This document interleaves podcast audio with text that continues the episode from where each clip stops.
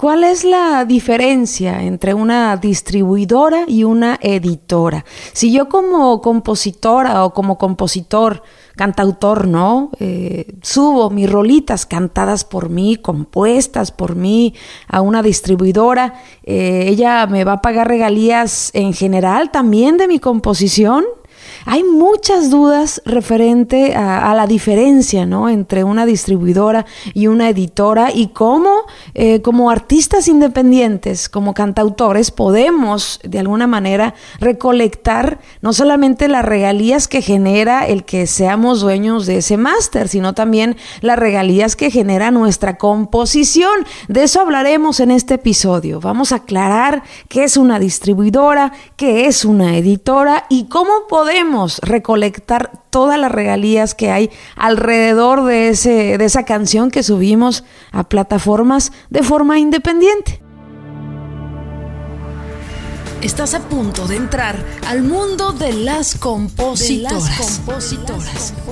Una voz que somos todas, las compositoras.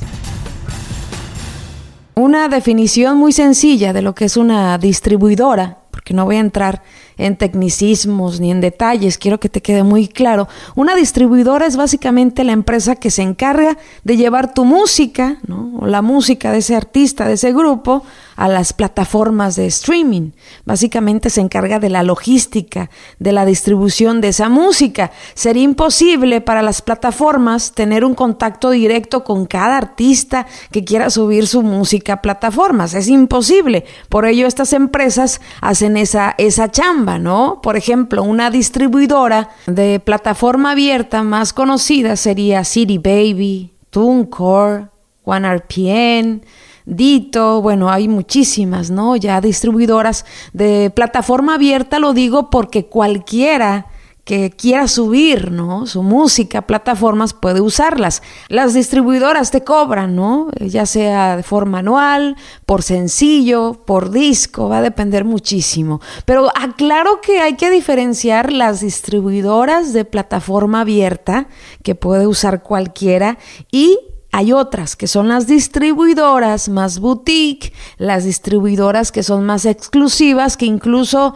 no cualquiera puede eh, entrar, ¿no? Sino que viene por invitación. Y en estas, disque, en estas distribuidoras más boutique eh, también tienen unos servicios más incluidos, eh, como por ejemplo marketing, como aspirar de pronto, ¿no? A tener más posibilidades en una playlist. Porque si bien tú te das de alta o tienes como distribuidor a City Baby, a TuneCore, a, varias de plataforma abierta, aunque tengan ¿no? Algunas, algunos programas eh, más allá de simplemente distribuir tu música, como de marketing, de redes sociales, siempre las boutiques tienes un, un trato más directo, ¿no? Esa es la diferencia entre una distribuidora de plataforma abierta y una distribuidora más, más exclusiva, más boutique. Bueno, ya que entendimos ¿no? La chamba que hace la distribuidora, aclaremos que la editora se encarga exclusivamente de los derechos de autor y las licencias de las composiciones musicales. Representa compositores, ¿no? Administra las licencias para el uso de, de la música en películas, televisión, radio, publicidad medios tradicionales, digitales y básicamente va a recopilar regalías por el uso de las composiciones. Aquí viene, aquí viene la, la, ahora sí que la duda y la confusión de muchos cantautores independientes. A mí me pasó y es una de las preguntas que me han hecho muchísimo los que son cantautores, artistas independientes que tienen eh, una distribuidora de plataforma abierta, que suben su música y me dicen, Erika, ya con lo que me paga la distribuidora, yo estoy recolectando todas las regalías de mi canción. Primero les pregunto, tú pagaste el máster, obviamente la distribuidora te está dando a ti eh, las regalías por ello, ¿no? Tú escribiste la canción, ok. Si tú no tienes, escucha esto bien, si tú no tienes un acuerdo de publishing con esa distribuidora, no estás recolectando las parte, la parte editorial de tu canción, la parte del publishing. Es muy sencillo. Hay muchas eh, eh, distribuidoras como TuneCore, eh, City Baby Pro que ofrecen, ¿no? Que ofrecen una administración editorial, es decir, Tú como artista independiente, cantautor, subes tu rolita, te la distribuyen y te dicen, ok, ya tienes tus regalías por ser dueño de máster, pero te ofrecemos una administración editorial para que también recolectes tus regalías de publishing, tus regalías editoriales. Es decir, que si tú estás en una distribuidora, ojo aquí, si tú estás en una distribuidora que no tiene una, un plan de publishing, estás perdiendo esas regalías editoriales, ¿no?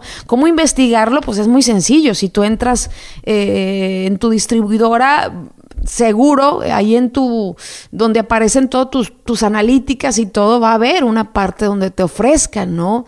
Este contrato editorial para que también estés recolectando la parte del publishing de tu canción no, no viene todo incluido y ese es, uno de los errores más grandes que creemos que, oye, pero sí, la distribuidora a mí me paga, ¿no? Me paga eh, mi lana por las reproducciones en plataformas y crees que ahí viene eh, todo incluido, ¿no? Incluso la composición, no. Es posible que sí, te paguen del máster, de las reproducciones, incluso de las sincro, las mini sincros, pero la parte de la composición es totalmente independiente, hay que tener una administración editorial y muchas de las distribuidoras ofrecen también esta manera para que tú puedas recolectar la parte del publishing de tu canción. Esto aclarando cuando la canción no tiene un compromiso editorial. Ojo aquí es bien importante, cuando tu canción no tiene un compromiso editorial, es decir, cuando tú no firmaste esa canción con una editora,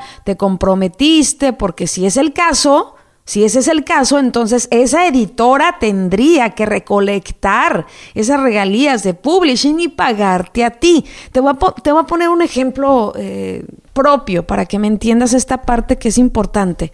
Me acaba de grabar Julián Álvarez una canción que se llama La hice sufrir. Esa canción eh, yo cedí un porcentaje editorial para su editora, ¿correcto? Entonces esa canción eh, está en su editora, en la editora de Julián Álvarez. Pero a mí, como cantautora, se me ocurre y me gustó la canción, se me ocurre sacar una versión mía, acústica, ¿no?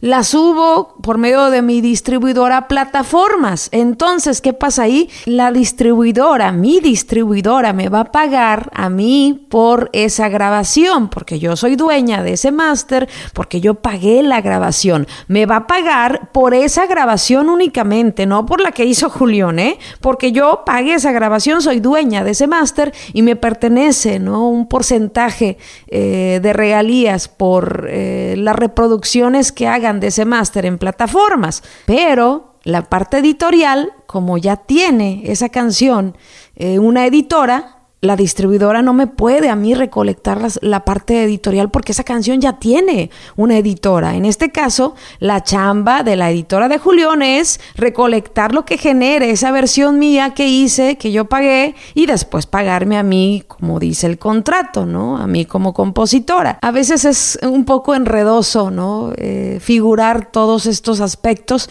pero lo más importante que quiero dejarte en este episodio es que si tú eres un cantautor independiente, que subes tu música a plataformas, que tú pagas tu máster y que además son canciones que no tienen compromiso editorial, o sea, que no las firmaste con ninguna editora, que son tuyas, básicamente tú eres tu propia editora, pero necesitas eh, estar seguro que no solamente estás recolectando tus regalías por la grabación, sino también por la composición. ¿Y cómo saberlo? Checa bien en tu distribuidora si tienes, ¿no? Si tienes algún deal, si tienes...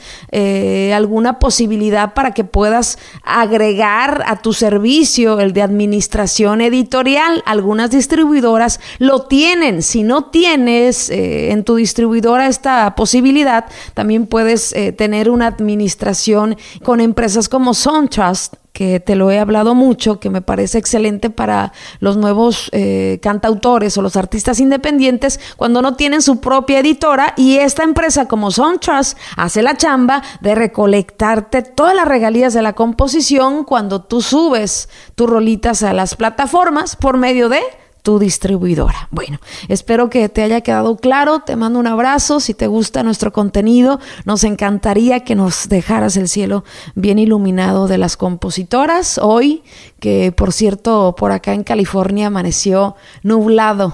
Raro, ¿no? Nublado y con un poquito de lluvia, pero el calor que no cesa. Te mando un abrazo, te quiero mucho, nos escuchamos el próximo jueves.